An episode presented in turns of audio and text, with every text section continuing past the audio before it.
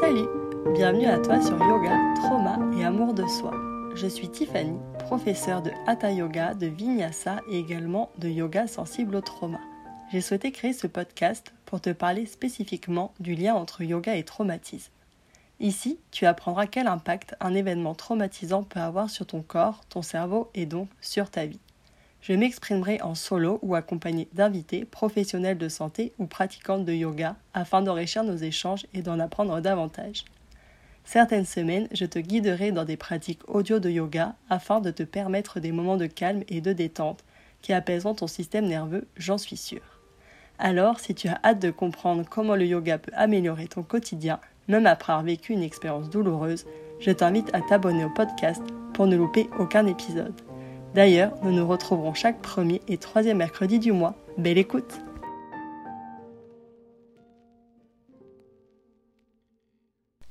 Bonjour J'espère que tu vas bien en cette fin d'année 2023. De mon côté, aujourd'hui, j'ai envie de faire avec toi une rétrospective de cette année justement, pour te partager mes expériences et mes apprentissages. J'espère que ça pourra t'inspirer à toi aussi prendre le temps de te poser et de réfléchir à ton année.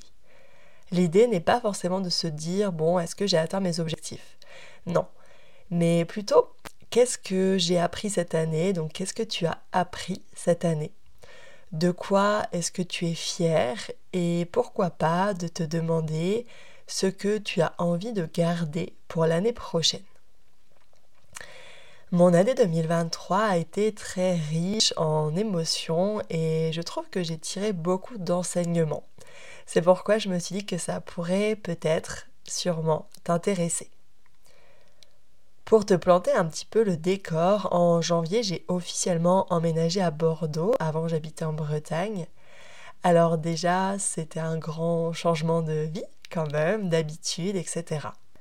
En arrivant dans cette nouvelle ville, mon souhait était de trouver des créneaux pour pouvoir euh, faire du yoga dans des studios et aussi un poste d'assistante sociale, sûrement pas à temps plein, justement, pour pouvoir continuer à exercer le yoga et à développer mon projet de yoga sensible au trauma en ligne. D'ailleurs, si ça t'intéresse actuellement et encore pour quelques jours seulement, le programme est accessible. Il démarre le 8 janvier et pour 4 mois, c'est-à-dire 18 semaines, dans lesquelles je te guide à travers du contenu théorique et pratique à réguler ton système nerveux et à avancer dans une vie où tu t'en sentiras beaucoup plus apaisé, connecté à ton corps, en sécurité et avec une bien meilleure confiance en toi. Alors pour 2024, fini l'anxiété permanente, un corps raide, douloureux, des insomnies chaque nuit, euh, peut-être une incompréhension face à tes réactions, ton comportement aussi, stop à la culpabilité et à cette impression d'être toujours fatigué parce que ton sommeil n'est pas réparateur. Je t'en parle pas plus ici, je laisse place à l'épisode, mais si tu es intéressé par ce beau programme qui dure 18 semaines, vraiment c'est le temps idéal pour voir une différence sur ton système nerveux, sur ton quotidien et dans ta vie, rendez-vous dans les notes de l'épisode du podcast, je te mets le lien de la page d'information de Dompte ton trauma grâce au yoga. Je reviens maintenant à mon histoire. En tout cas, tu sais un petit peu les bases de mon année. Donc je me suis installée à Bordeaux, j'ai commencé à travailler dans une association qui accompagne les femmes survivantes d'excision et de mariage forcé dans leur reconstruction autant psychologique, physique, la réappropriation aussi de leur corps et le développement de leur pouvoir d'agir. Donc c'est vraiment chouette et ça me tient très à cœur d'avoir trouvé ce poste qui résonne beaucoup avec le travail que je fais euh, en tant que professeur de yoga. Il y a beaucoup de liens entre mes deux pratiques d'assistante sociale et dans le yoga. Donc c'est vraiment un, bonheur pour moi. Aussi, j'ai commencé à donner des cours de yoga dans un studio euh, jusqu'à, du coup, de février jusqu'à fin avril. Parce que le 1er mai, j'avais prévu de partir à Bali pour deux mois donc faire une pause dans ma vie bordelaise et m'envoler deux mois au soleil, découvrir un petit peu la vie de backpackeuse, faire ce deuxième voyage euh, en solo. J'étais partie trois semaines au Portugal l'année dernière. Euh, par rapport à mon travail d'assistante sociale, j'avais la chance de pouvoir le faire à distance, donc j'ai pu continuer. par contre, j'ai dû décaler mon départ de 10 jours. Et j'ai pas parlé beaucoup des raisons de pourquoi j'ai dû décaler mon départ. J'en ai parlé seulement à quelques personnes proches, pas du tout euh, ici sur le podcast, sur Instagram ou autre. Et en fait, aujourd'hui, je me demande pourquoi je ne l'ai pas fait parce que je n'ai pas envie que la raison soit quelque chose de tabou. Et donc, du coup, j'ai envie d'en parler. En fait, j'ai appris trois jours avant mon départ que j'étais enceinte. Et euh, c'était pas du tout quelque chose qui était prévu, c'était pas dans mes plans. Euh, pour être honnête, je ne sais pas si dans ma vie j'aurais envie d'être maman ou pas. Et en tout cas, pas maintenant. Donc j'ai souhaité euh, avorter. donc ça a été un petit peu le branle-bas de combat pour pouvoir trouver une gynécologue, un médecin qui pouvait m'accompagner dans cette démarche en seulement quelques jours. Malheureusement, en trois jours, c'est pas possible parce que euh, il y a plusieurs rendez-vous à effectuer, etc. Donc j'ai dû décaler mon départ de 10 jours. Aujourd'hui, je peux aussi en parler euh, facilement de cette façon parce que j'ai eu la chance d'être vraiment bien entourée, que ça se passe bien pour moi. Et ben, l'IVG, c'est un droit. Et on sait qu'il faut presque se battre aujourd'hui pour garder ce droit. Donc j'ai envie d'en parler, de lever un petit peu le tabou sur ça parce que finalement je me rends compte qu'il y a beaucoup de femmes qui ont dû un jour avoir recours à un IVG. Je sais que pour beaucoup de femmes, ça s'est pas forcément passé aussi bien que pour moi, donc j'ai vraiment une pensée euh, pour euh, ces femmes. Euh, peut-être que tu en connais pour qui ça a été une expérience plus dure, plus douloureuse. Donc j'ai vraiment une pensée pour, euh, pour ces personnes-là. Le fait d'en parler, ça permet aussi de pouvoir se soutenir les unes les autres, se serrer les coudes, parce que l'avortement n'a pas à être tabou, c'est un droit, le droit de donner la vie ou de ne pas la donner. Donc mince, parlons de l'avortement, même si ça n'est pas le sujet principal de cet épisode. Voilà, donc j'ai décalé mon départ à Bali. Je suis partie le 11 mai. Euh, c'était une expérience qui était vraiment géniale. J'ai passé un peu plus de trois semaines seule. Puis euh, deux de mes amis euh, français m'ont rejoint ensuite. J'ai vu des paysages vraiment à couper le souffle. j'ai fait pour la première fois de la plongée, du snorkeling. J'ai vu des tortues, des raimentas. J'ai visité des temples, découvert vraiment la culture balinaise qui est très spirituelle et très poétique, vraiment. Euh, bref, c'était une expérience incroyable. Je pourrais presque sentir la chaleur et le soleil sur ma peau rien que d'en reparler euh, maintenant. Donc c'est vrai que pour vivre des expériences incroyables, il n'y a pas besoin de partir aussi loin que ça, d'aller à l'autre bout du monde.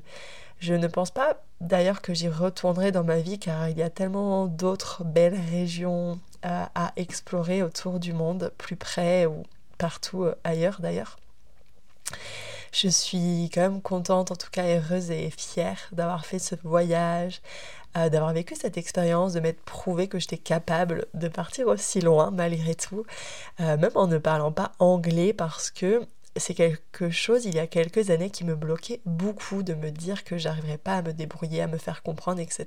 Mais si c'est quelque chose aussi qui t'effraie, rappelle-toi qu'on arrive toujours, toujours, toujours à se faire comprendre. Ça, ça n'est pas du tout une difficulté en réalité.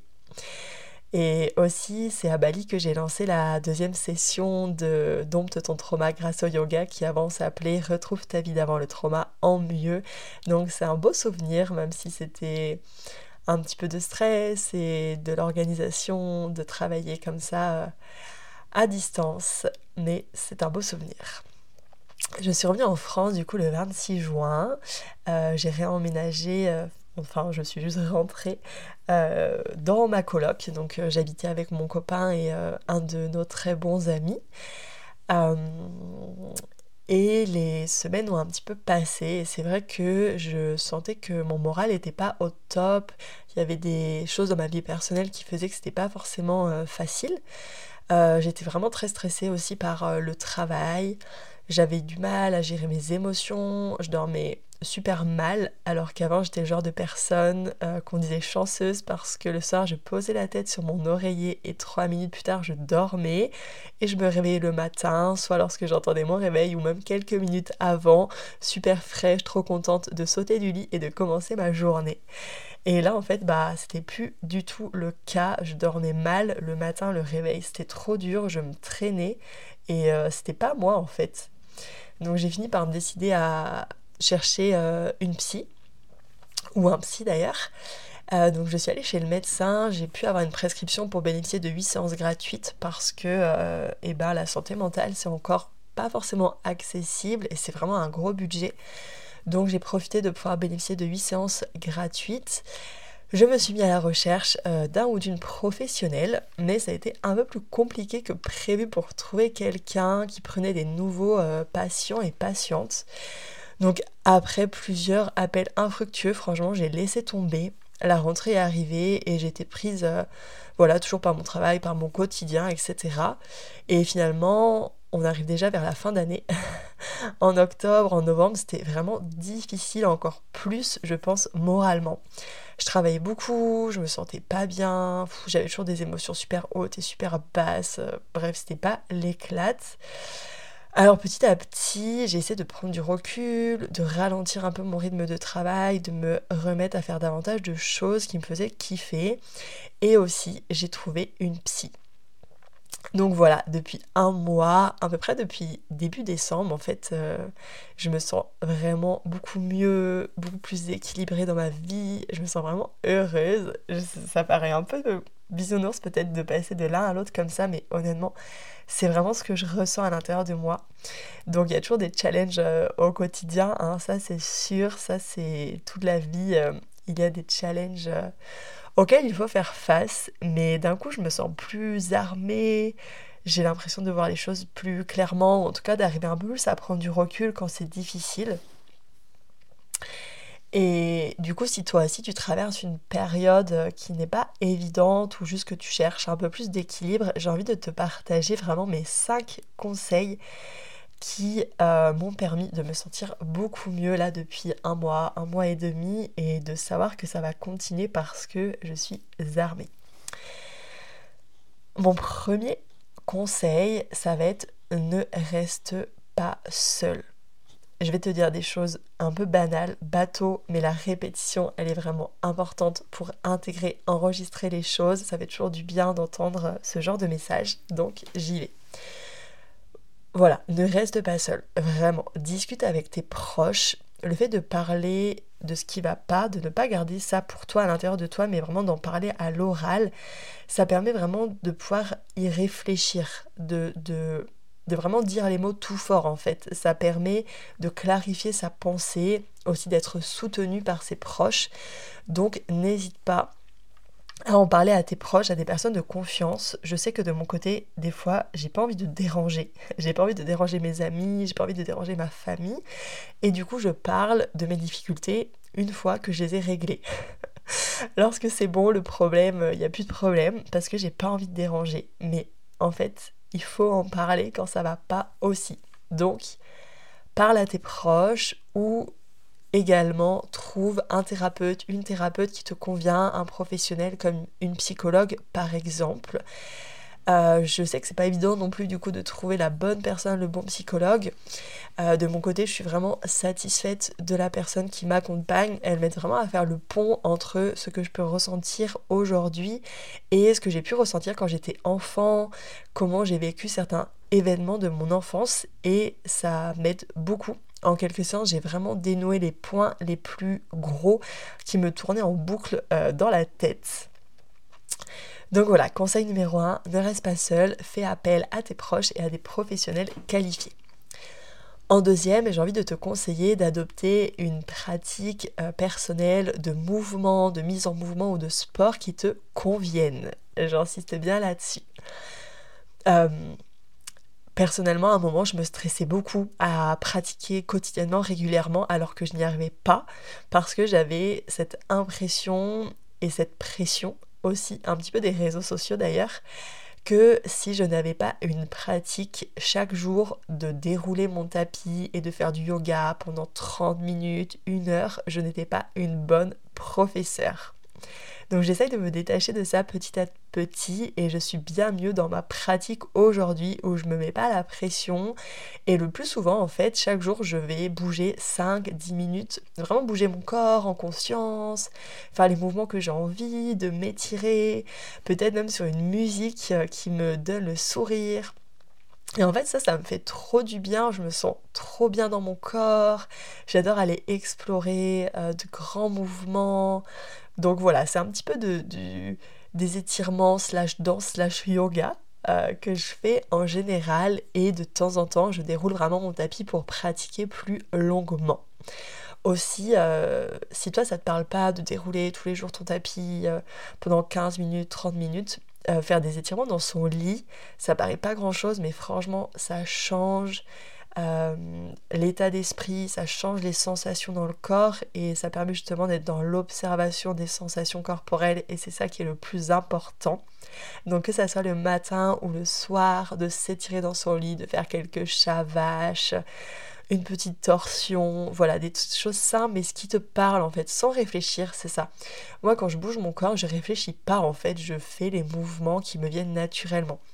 Donc je sais que au début, si peut-être tu es débutante dans la pratique du yoga ou de la danse ou de toute autre activité, déjà bravo, félicitations à toi, tu peux être fière parce que c'est pas forcément facile de euh, bah, en fait de se sentir dans une position, dans une posture de vulnérabilité et lorsqu'on débute une nouvelle activité, on se met dans cette posture là et déjà c'est courageux. Donc félicitations à toi de te lancer dans une nouvelle pratique et de persévérer.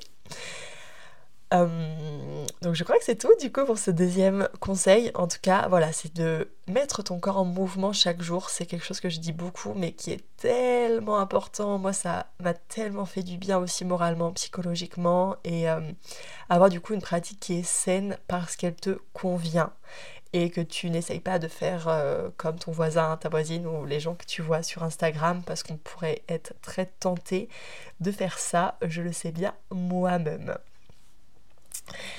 Euh, en troisième, j'ai envie de te conseiller d'explorer et d'exprimer ta créativité. De base, j'étais une enfant plutôt créative, comme un peu euh, tous les enfants, je pense. On a l'âme d'enfant et du coup, on est super créatif. Euh, je faisais de la poterie, je faisais beaucoup de scratchbooking. Voilà, j'adorais découper, coller des images, colorier, créer en fait et créer de belles choses, des choses colorées. Et en grandissant, j'ai perdu ça. Et du coup, j'y reviens sous des formes peut-être différentes, en faisant des choses vraiment simples qui me prennent pas de temps à installer et à ranger. ça peut paraître un détail, mais les choses qui mettent beaucoup de temps à s'installer et à ranger, bah, ça donne moins envie de les faire parce que malgré tout, on est quand même beaucoup dans cette quête de ben j'ai pas envie de me rajouter des tâches, de devoir ranger des trucs et de perdre du temps. Du coup, je fais des perles et de la peinture à numéro et franchement, j'adore. Donc vraiment exprime ta créativité. Tu peux trouver aussi euh, les trucs qui te conviennent, donc pas forcément moi ce que je te partage, mais peut-être euh, du dessin, de la sculpture. Enfin, pour le coup, sur Instagram et Pinterest, c'est vraiment des, des, chouettes endroits où tu peux trouver des idées et faire des choses de tes mains. Je trouve que ça permet aussi d'apprendre à être tolérant envers soi-même, euh, travailler sur le fait de ne pas toujours faire quelque chose qui va être parfait, qui va être comme on l'a imaginé. Mais en fait, c'est quelque chose que tu fais toi-même avec tes petites mains et c'est ça qui est trop chouette et que j'ai envie de, de valoriser. Tu peux être fier de toi quand tu as réussi à faire quelque chose. L'important, c'est vraiment de prendre du plaisir. Donc, exprime ta créativité peut-être davantage pour 2024 ou continue à le faire si c'est déjà quelque chose dans tes habitudes. En quatrième, écris. Vraiment. Prends-toi un carnet pour écrire au quotidien si tu ne le fais pas déjà. C'est des choses qui m'a permis de vraiment évoluer ces derniers temps dans mes réflexions, de prendre du recul plus facilement, de lâcher prise. J'écris euh, à chaque fois que je vais chez la psy. Donc j'écris après la séance parce que c'est important pour moi de mettre sur le papier ce qu'on a travaillé, ce qui a pris sens lors des séances. Et ça me permet, bah, durant la journée et même les jours d'après, de continuer en fait cette réflexion et d'aller chercher un peu plus loin dans mes pensées, dans ce que je ressens. Euh, et vraiment c'est super pertinent, vraiment ça m'a beaucoup aidé. Euh, donc j'écris pas tous les jours, mais peut-être une fois tous les deux jours ou tous les trois jours. Après s'il y a quelques jours pendant lesquels j'écris pas, c'est pas grave, mais j'écris quand j'en ressens le besoin. Et j'écris autant sur les choses un petit peu désagréables, qui me contrarient, euh, sur lesquelles j'ai envie de travailler ou juste que j'ai envie d'extérioriser, parce que c'est toujours mieux dehors que dedans. Et j'écris aussi sur les choses qui m'apportent de la joie, euh, ce pourquoi j'éprouve de la gratitude, ce qui m'a fait du bien dans la journée, parce que voilà, c'est aussi important de valoriser ces choses-là. Donc j'écris sur tout ce qui me passe par la tête et franchement c'est génial. Je sais que j'invente rien, mais personnellement j'ai déjà dans ma vie essayé d'écrire euh, de tenir un journal plusieurs fois et je sais pas, j'arrivais jamais à tenir sur le long terme. Donc là, j'ai l'impression d'être partie sur une bonne lancée. Je vais essayer de continuer parce que ça y est, voilà, je sais vraiment les choses qui me font du bien et, et là, écrire, ça en fait partie. Et je sais que parfois ça peut être difficile euh, d'écrire parce qu'on peut ressentir de la honte par rapport à ce qu'on écrit, sentir honteuse d'exprimer ce pourquoi euh, bah, on se sent pas bien ou autre. Et du coup j'ai envie de te donner des petits tips que m'ont partagé mes élèves. Euh, par exemple, ça peut être d'écrire avec une écriture qui va être invisible ou bien aussi de pouvoir prendre deux feuilles, d'écrire le début de ta phrase sur la première feuille et le, la fin de ta phrase sur une deuxième feuille. Et du coup, on voit ce que tu as écrit, mais on peut pas comprendre. Si on prend voilà, les deux feuilles, il y a un bout sur une feuille, un bout sur l'autre. Donc ça peut être aussi un, voilà, une façon de faire ou même d'écrire euh, sur une feuille et ensuite de la brûler en faisant attention bien sûr à pas euh, déclarer un incendie mais je te fais confiance là-dessus. Voilà, il y a des petits tips qui font qu'on peut écrire plus facilement même quand on a un peu honte de ses pensées et rappelle-toi que ben, ce que tu écris c'est que pour toi et que et que personne va lire ce que tu écris et que vraiment c'est ça permet de d'extérioriser, de se défouler un peu. Tu peux même écrire ensuite euh, tout raturer, tout déchirer, enfin voilà, froisser la feuille, peu importe. Profiter de cette, cette euh, pratique d'écriture pour, euh, pour te faire du bien. Donc c'est ça mon quatrième conseil, c'est de tenir un journal d'écriture et, et, être assez régulière quand même dans, dans ce journal. Et ensuite, euh, j'ai envie de te proposer en cinquième conseil d'apprendre à apprécier les plaisirs du quotidien. Parce que oui, ça peut être un apprentissage d'apprécier les plaisirs du quotidien. Et franchement, en te disant ça, je sais que ça n'est pas forcément simple, surtout lorsqu'on a un système nerveux qui est dérégulé, parce que euh, l'expérience traumatique, elle dévie ton énergie vitale. Euh, vers justement tes, traumatismes, vers euh, tes peurs, vers ton anxiété. Et du coup, tu as moins d'énergie au quotidien. Donc tu vas te sentir plus fatigué, tu vas être plus irritable, tu vas être davantage dans les ruminations. Aussi, tu vas te sentir souvent en insécurité, voire en permanence.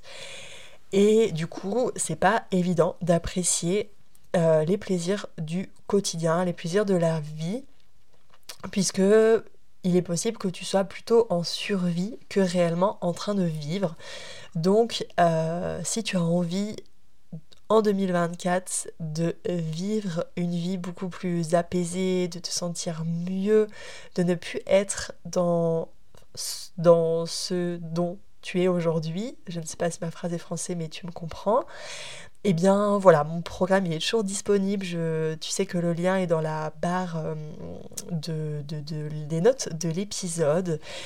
Euh, pour que tu puisses retrouver une énergie vitale qui est la tienne et que tu puisses voir ta vraie personnalité parce que parfois on croit aussi qu'on est une personne râleuse, qu'on est une personne qui est souvent triste, qu'on est une personne qui a du mal à se lever le matin, alors qu'en fait c'est juste que ton énergie vitale elle est déviée par ton trauma et qu'en réalité tu n'es pas comme ça en fait.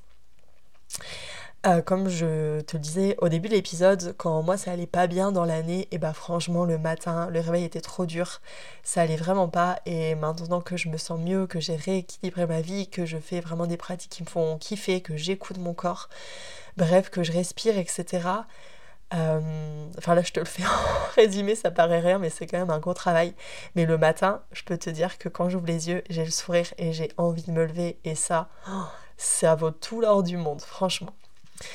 Donc voilà, pour 2024, j'ai encore des choses sur lesquelles j'ai envie d'avancer, de travailler. Par exemple sur mon organisation, le fait de mieux être organisé, de structurer davantage mon organisation, mon travail, euh, pour pouvoir continuer à être productive en travaillant euh, pas plus et surtout pas en dehors des horaires que je me suis fixés.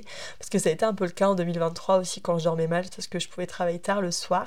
Et en fait mon travail ben c'est tout ce que je fais autour du yoga. Donc c'est des choses qui me font plaisir qui me font kiffer. Mais malgré tout ben par exemple de travailler tard ça faisait que la nuit je pense que mon cerveau était encore sur mes projets. Et du coup c'est ça euh, aussi qui pouvait entraîner des insomnies par moment donc voilà respecter un rythme de travail euh, normal et adapté. Euh, d'ailleurs, j'ai déménagé là il y a quelques jours et je pense que c'est quelque chose qui va aussi beaucoup m'aider parce que je vais avoir mon bureau, euh, je vais avoir voilà un espace plus propice au travail, ce qui n'était pas le cas dans l'ancien logement. Je te passe les détails. Et aussi, euh, j'ai emménagé seulement avec mon copain. Notre super pote a pris lui bah, son appartement de son côté pour qu'on ait davantage chacun, chacune notre espace je me sens enfin prête à habiter euh, avec mon amoureux, ce qui n'était pas le cas non plus avant, step by step. Mais aujourd'hui, je suis vraiment ravie. Et euh, je t'en parle alors que c'est super personnel, mais c'est pour euh, t'amener à réfléchir toi-même à ton environnement. Parce que quand j'habitais du coup avec mon amoureux et notre pote, eh bien finalement c'était deux garçons et moi une nana. Et ça paraît pas grand chose et peut-être que pour d'autres personnes ça n'aurait pas du tout posé souci. Mais moi je me suis rendu compte que j'avais pas du tout la même manière de communiquer que les garçons euh, et je pouvais me sentir du coup ben, parfois seule mais inconsciemment. Petit à petit j'ai dû me rendre compte qu'on n'avait pas forcément le même humour, la même façon de communiquer, de vivre, et du coup je me suis un peu effacée, je faisais un peu moins de blagues, ou j'étais un peu moins joyeuse, un peu moins présente, et même de manière générale, je pense par rapport à des blessures d'enfants, euh, j'ai tendance à m'adapter, à me suradapter, à m'effacer aussi, ou à faire en sorte que tout aille bien, que tout va bien, alors que c'est pas forcément le cas. Et là, du coup, d'habiter juste avec mon chéri, ça permet de rééquilibrer pour moi la relation euh, du coup bah, homme-femme, d'être euh, voilà un garçon et une fille euh, dans l'appartement et de ne plus me sentir la seule femme du coup du, lieu. je sais pas trop si tu as pu déjà expérimenter là ce que je te raconte, mais moi c'est vraiment quelque chose que j'ai vécu et j'ai mis du temps à me rendre compte de, que cette coloc ne me convenait pas, parce qu'au début elle me, convenait, euh, me convenait beaucoup en fait. Et finalement je me suis rendu compte que euh, elle a été un petit peu euh, négative pour moi sur la fin, mais c'est pas grave parce que c'est vraiment intéressant et je suis contente d'avoir pu comprendre en fait que cette colocation aussi me permettait pas de m'épanouir et d'être bien. Donc c'est pour ça que je t'en parle. Finalement, c'est un sixième conseil, c'est d'être attentive à ton environnement. On ne se rend pas forcément compte, mais le lieu dans lequel on évolue tous les jours a un impact énorme aussi sur notre morale, sur notre santé mentale. Donc fais attention à l'environnement dans lequel tu vis, que ce soit dans ton logement, mais aussi dans les lieux dans lesquels tu vas le plus souvent.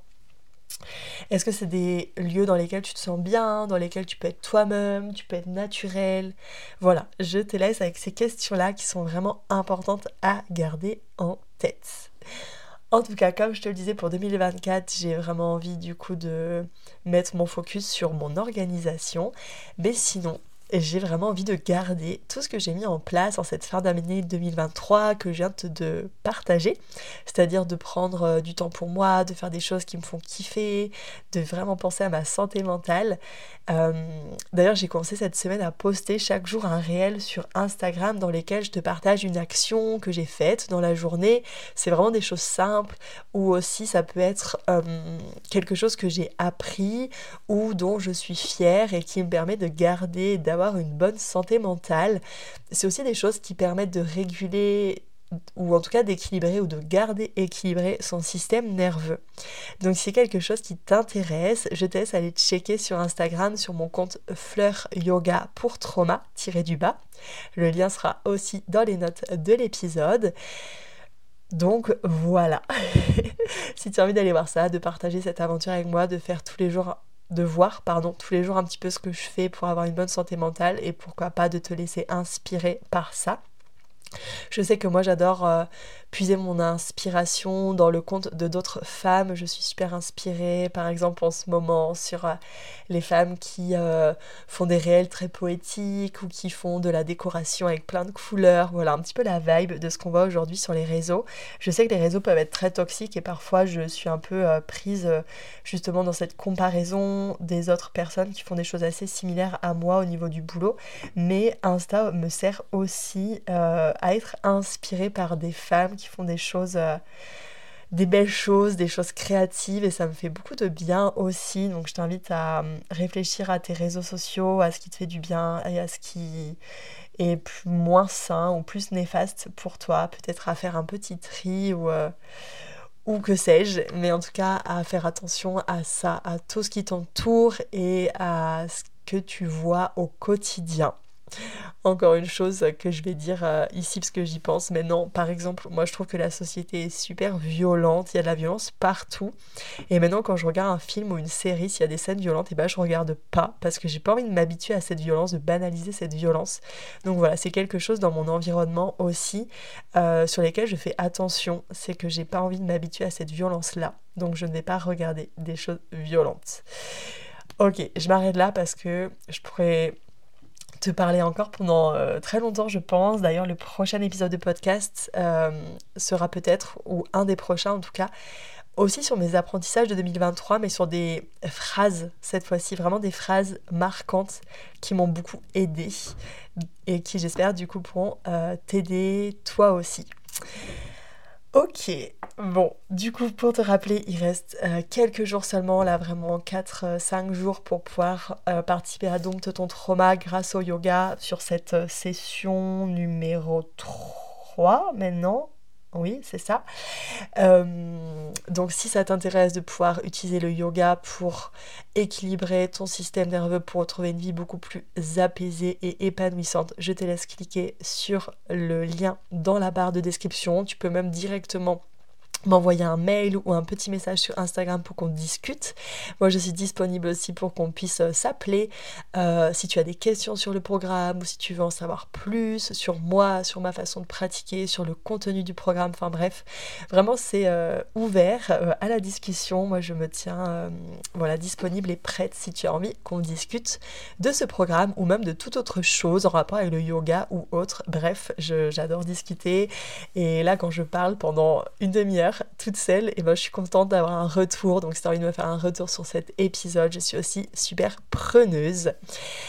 Ça y est, je te fais plein de bisous. Vraiment, prends bien soin de toi en cette fin d'année 2023, début 2024. Pense très fort à toi, prends bien soin de toi et je te dis à très vite. Ciao